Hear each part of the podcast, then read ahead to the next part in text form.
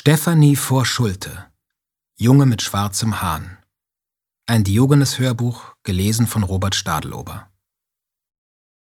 1 Als der Maler kommt, um ein Altarbild für die Kirche zu fertigen, weiß Martin, dass er am Ende des Winters mit ihm fortgehen wird. Er wird mit ihm gehen und sich nicht mehr umdrehen. Über den Maler haben die Leute im Dorf lang geredet. Jetzt ist er da und will in die Kirche. Aber der Schlüssel ist weg. Die drei Männer, die im Dorf am meisten zu sagen haben, der Henning, der Seidel und der Sattler, suchen den Schlüssel und kriechen durch die Hagebutten vorm Kirchentor. Wind bauscht ihnen die Hemden und Hosen, die Haare fliegen hin und her. Zwischendurch rütteln die Männer immer wieder am Tor. Abwechselnd.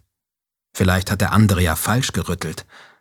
Und dann sind sie jedes Mal verblüfft, dass es nach wie vor verschlossen ist. Der Maler steht mit seiner schäbigen Habe daneben, schaut und grinst. Sie hatten ihn sich wohl anders vorgestellt, aber Maler fallen in dieser Gegend ja nicht vom Himmel. Vor allem nicht jetzt, im Krieg. Martin sitzt am Brunnenrand, keine zehn Schritte von der Kirchentür entfernt. Er ist jetzt elf, sehr groß und dünn. Er lebt von dem, was er verdient. Sonntags aber wird nichts verdient, da muss er fasten. Er wächst aber trotzdem. Wann ihm wohl mal ein Kleidungsstück passt. Immer sind die Hosen zu groß und im nächsten Augenblick zu klein. Seine Augen sind sehr schön. Das fällt gleich auf. Dunkel und geduldig. Alles an ihm wirkt ruhig und bedacht. Und das macht ihn den Leuten im Dorf unbequem. Sie haben es nicht gern, dass einer zu lebendig ist oder zu ruhig. Derb können sie verstehen, verschlagen auch, aber das Bedächtige im Gesicht eines Elfjährigen, das mögen sie nicht. Und dann natürlich der Hahn. Den hat der Junge immer dabei. Auf der Schulter hocken oder im Schoß sitzen, verborgen unter dem Hemd.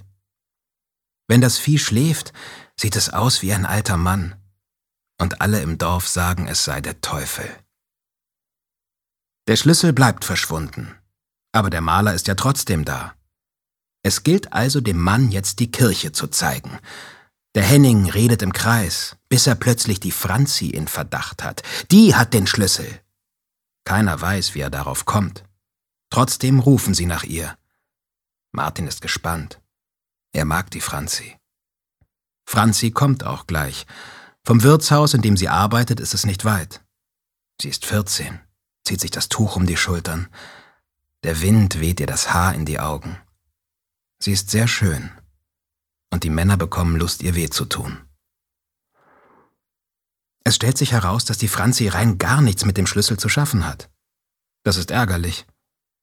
Da man mit Suchen schon genug Zeit vergeudet hat, benötigt man eine andere Lösung. Der Maler hat sich inzwischen zu Martin auf den Brunnenrand gesetzt. Der Hahn flattert von der Schulter des Jungen, stockelt auf die verklecksten Bündel des Malers zu und pickt daran herum. Ob man eine Kirchentüre eintreten darf, überlegen die drei Männer. Darf man Gewalt anwenden, um das Haus Gottes zu öffnen? Oder ein Fenster einwerfen? Was ist denn der größere Frevel? Die Tür oder das Fenster? Man kommt überein, dass Gewalt nicht gut ist, denn zum Herrgott gelangt man allein durch den Glauben und das Wort, aber nicht durch einen beherzten Tritt. Oder durch den Tod, wirft die Franzi ein. Was die sich traut, denkt Martin. Schon allein deswegen muss man sie ein ganzes Leben lang beschützen, um ihr dabei zuzuschauen, wie sie sich Sachen traut. Der Maler lacht. Ihm gefällt es hier. Er zwinkert der Franzi zu. Die ist aber nicht so eine und zwinkert nicht zurück. Den Pfarrer müsste man fragen, aber Sie haben ja nur den Leihpfarrer aus dem Nachbardorf. Den eigenen Pfarrer haben Sie letztes Jahr beerdigt, und seither ist Ihnen noch kein neuer nachgewachsen. Es ist auch nicht klar, woher Sie einen neuen bekommen sollen, denn bislang war ja immer einer da gewesen.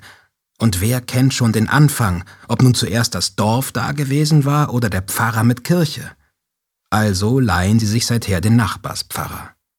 Weil der aber nicht mehr der Jüngste ist und seine Zeit braucht, um die Strecke zwischen den beiden Dörfern zu überwinden, hat es sonntags den Gottesdienst erst nach Mittag.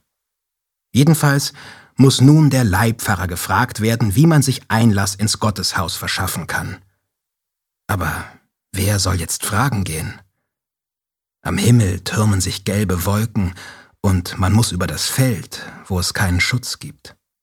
Hier oben schlagen die Blitze im Sekundentakt ein. Dang, dang, dang. Die ganze Nacht könnte das so gehen. Der Henning, der Seidel und der Sattler sind für die Dorfgemeinschaft zu wichtig, als dass sich ihr Tod riskieren ließe. Ich kann gehen, schlägt Martin vor. Er hat keine Angst. Um den wär's doch wenigstens nicht schade, raunt der Seidel. Die anderen zögern. Schlau genug wissen sie den Martin. Die Frage überbringen kann er. Gewiss schafft er es auch, sich die Antwort zu merken. Sie ringen mit sich und tuscheln, sagen schließlich, na dann, sieh zu. Warum geht denn bei dem Sauwetter keiner von euch? fragt der Maler. Der hat doch den Teufel dabei, antwortet der Henning. Dem kann gar nichts geschehen.